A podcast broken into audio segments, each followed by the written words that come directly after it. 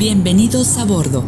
Pasajeros con destino al 29 de septiembre. Les agradecemos ponerse el cinturón de seguridad. Efemérides Pulsar. Está por despegar. Gracias. Por favor. Les habla su. 1547. Nace el escritor español Miguel de Cervantes Saavedra, autor de El ingenioso hidalgo Don Quijote de la Mancha y uno de los autores de la literatura española más universales. Su obra es el segundo libro más traducido de la historia tras la Biblia.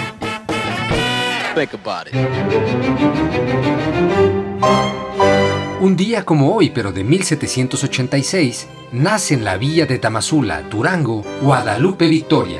Político y militar, personaje clave en la integración del Plan de Iguala y del Ejército de las Tres Garantías. Cuando Agustín de Iturbide se proclamó emperador, Guadalupe Victoria conspiró en favor del sistema republicano. Al caer el imperio, el 2 de octubre de 1824, fue proclamado como el primer presidente de México.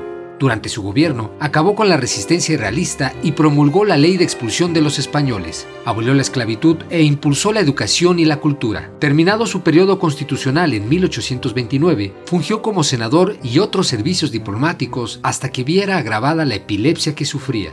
Guadalupe Victoria falleció en Veracruz el 21 de marzo de 1843.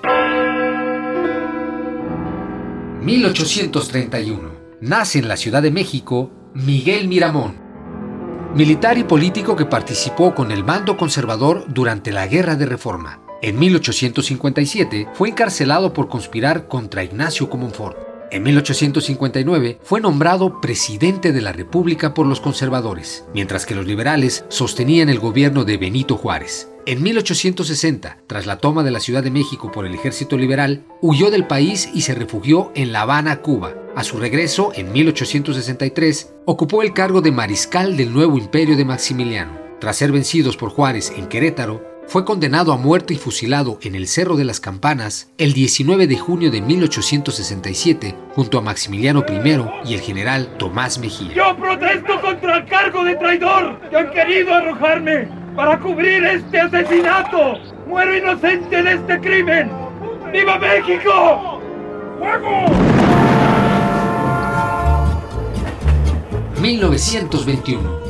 Como presidente de la República, Álvaro Obregón publica el decreto con el que se crea la Secretaría de Educación Pública, siendo su primer titular José Vasconcelos, quien impulsará la educación popular mediante la primera campaña nacional de alfabetización, la publicación masiva de los clásicos, las misiones rurales y culturales, el establecimiento de numerosas bibliotecas populares y la creación de escuelas rurales, técnicas y agropecuarias, es así como se inicia la práctica de los principios de educación popular laica y gratuita establecidas en el artículo tercero de la Constitución de 1917. Papá, Sí, Mafalda. los niños de la escuela me miran como un marciano porque no tengo televisor. 1964. En Argentina, che, la revista Primera Plana lanza la primera de las tiras de Mafalda, del humorista y dibujante Kino, que había nacido antes como personaje de otra tira cómica que finalmente no vio la luz. El nombre de Mafalda se toma de la película Dar la cara, basado en la novela homónima de David Viñas, y se acaba convirtiendo en una de las tiras más populares de la historia. Y por cierto, una de nuestras favoritas. Ya sé, ya sé. Si ellos ya me dijeron que no es ser marciano, es ser estúpido. 20 seconds and counting. 2011. En el cosmódromo de Baikonur es lanzado el satélite mexicano Quetzat-1 por la International Launch Service. El Quetzat-1 es un satélite de comunicaciones de alta potencia, propiedad de la empresa mexicana Quetzat y fabricado por una empresa estadounidense. Proporcionará cobertura en México, América Central y Estados Unidos. El costo total del satélite fue de 250 millones de dólares, incluido el lanzamiento y el seguro, por Será utilizado en parte por una empresa mexicana y otra estadounidense. Está diseñado para proporcionar el servicio por 15 años o más. Ujú. Liftoff. We have a liftoff. 32 minutes. hemos llegado a nuestro destino. Efemérides Pulsar. Gracias por viajar con nosotros.